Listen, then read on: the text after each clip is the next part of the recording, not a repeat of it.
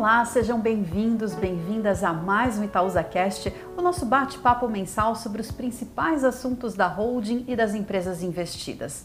Hoje vamos falar sobre o desempenho da Itaúsa durante o primeiro trimestre de 2022 e para isso trouxemos o nosso diretor-presidente Alfredo Setúbal para conversarmos um pouco mais sobre os resultados, os números divulgados recentemente.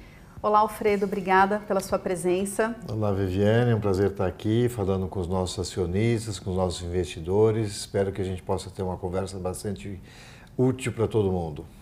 Sim, e podemos começar, Alfredo, falando que a Itaúsa abriu 2022 com o melhor primeiro trimestre da sua história, né? Vemos aqui que tivemos um crescimento de 59,3% no lucro líquido em comparação com o primeiro trimestre de 21. A que se deve a esse, esse desempenho, esses resultados? Bom, é, o resultado realmente foi muito bom. Eu acho que aqui temos vários fatores. O primeiro é o resultado operacional das nossas controladas, né? É, principalmente o banco a Dexco e a Alpargatas e a NTS tiveram resultados muito bons é, e isso tem ajudado bastante no, no, no nosso portfólio. É, a Egeia veio bem também e a Copagás está reduzindo seu endividamento, fazendo investimentos, buscando as sinergias todas da, da, da compra da Liquigás, ainda com resultados em crescimento. Então foi um bom trimestre operacional, acho que apesar da conjuntura, da alta dos juros e da economia não ter tido uma performance excelente, as nossas empresas bem posicionadas nos seus mercados foram muito bem. E o banco, que é nosso maior investimento, teve um resultado muito bom, foi muito bem recebido pelo mercado, pelos investidores, pelos analistas, e isso faz com que o resultado fez, fez com que o nosso resultado operacional fosse bastante sólido. Somado a isso, nós vendemos uma participação adicional nas ações da XP. Né? A XP é um investimento que nós recebemos de uma cisão do, do, do Itaú Unibanco e já anunciamos já desde o início eh, do ano passado que nós venderíamos ao, ao, longo dos próximos anos essa participação. Então vendemos 2,14% de participação nesse primeiro trimestre. Isso também ajudou a um lucro uh, maior em função do resultado dessas vendas. E falando sobre gestão do portfólio, Alfredo, tivemos um primeiro trimestre muito ativo. A Itaúsa fez importantes movimentos, especialmente na frente de alocação de capital. O que você poderia destacar a respeito? É, a gente teve um, um trimestre ativo, nós é, fizemos essas vendas de ações da XP, é, nós fizemos um investimento é, subscrevendo ações da Alpargatas, né? A Alpargata fez um grande investimento no exterior, que é a, comp a compra de metade de uma empresa chamada Rotis, uma empresa de, de, de calçados e acessórios, que vem crescendo bastante rápido.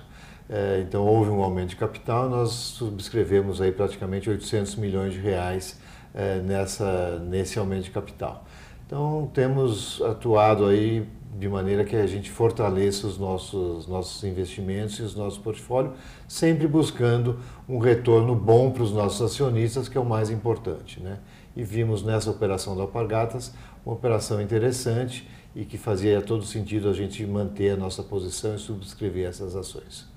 Alfredo, você mencionou sobre os retornos atrativos para os nossos acionistas. O que podemos esperar em relação à distribuição de proventos para esse ano? É, a Itaúsa tem como prática a gente distribuir os dividendos que a gente recebe do banco. É, o banco tem pago é, nesses últimos anos, em função dos resultados, da necessidade de capital, do crescimento da carteira de crédito, o banco tem pago o mínimo de dividendos, que é 25% do lucro. É, então, e a Itaúsa repassa esse dividendo para os nossos acionistas e, e, esse é o mínimo que a gente procura praticar em termos de política de distribuição. É, essa é a nossa ideia, continua, este, esse ano vamos seguir essa, essa mesma prática e eventualmente algum dividendo adicional em função dos resultados das nossas operações, das nossas investidas e dos resultados que a gente vem obtendo com a venda de ações da XP, que dão lucro em função do, do custo ser bastante baixo. Então, acho que é, é, nós vamos manter a nossa prática de distribuição de dividendos. Houveram alguns anos recentes que os dividendos foram muito mais altos, é, porque o banco distribuiu muito mais dividendos naquele, naqueles anos, mas estamos, de uma certa forma, de volta à normalidade dos proventos que a gente distribui para os acionistas, que são bastante altos e dá um, yield bastante interessante é, para os acionistas da Itaúsa. Em relação a perspectivas de futuro, né? A gente tem acompanhado, tem visto que o mercado espera um cenário desafiador tanto no Brasil quanto no mundo. O que, que a gente pode esperar para os negócios da Itaúsa? Não, sem dúvida o ano vai ser desafiador, como tem sido. Né? A gente espera um crescimento baixo da economia, em torno de 1 a 2% no máximo. As taxas de juros devem continuar altas. E esse cenário, somado a um cenário internacional mais difícil, com guerra, os juros internacionais subindo, é, economias desacelerando, a China também com seus problemas de crescimento, isso tudo vai deixar o Brasil numa posição mais difícil. Felizmente, as nossas empresas são empresas que têm uma participação de mercado muito grande e são empresas líderes nos segmentos em que elas atuam. O banco é o maior banco do país, a Dexco é a maior empresa do setor de construção civil, é, atua num segmento bastante premium de de, de louças, de revestimentos cerâmicos, de materiais de madeira.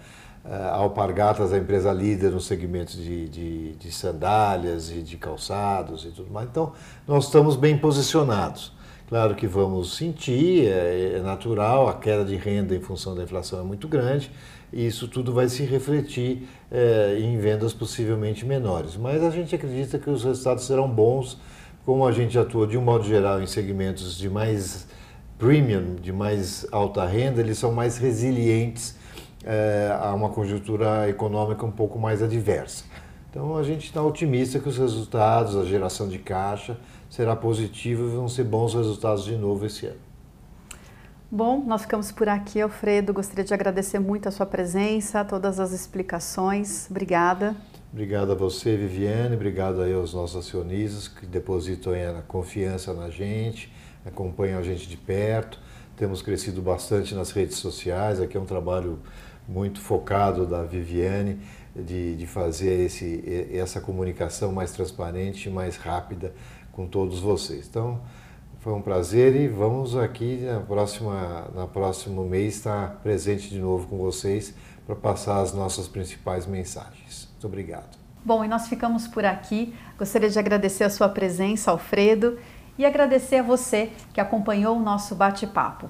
Continue nos acompanhando, siga a Itaúsa nas redes sociais e assine também a nossa newsletter mensal. O cadastro é feito pelo nosso site. Obrigada mais uma vez pela sua companhia e até o próximo encontro.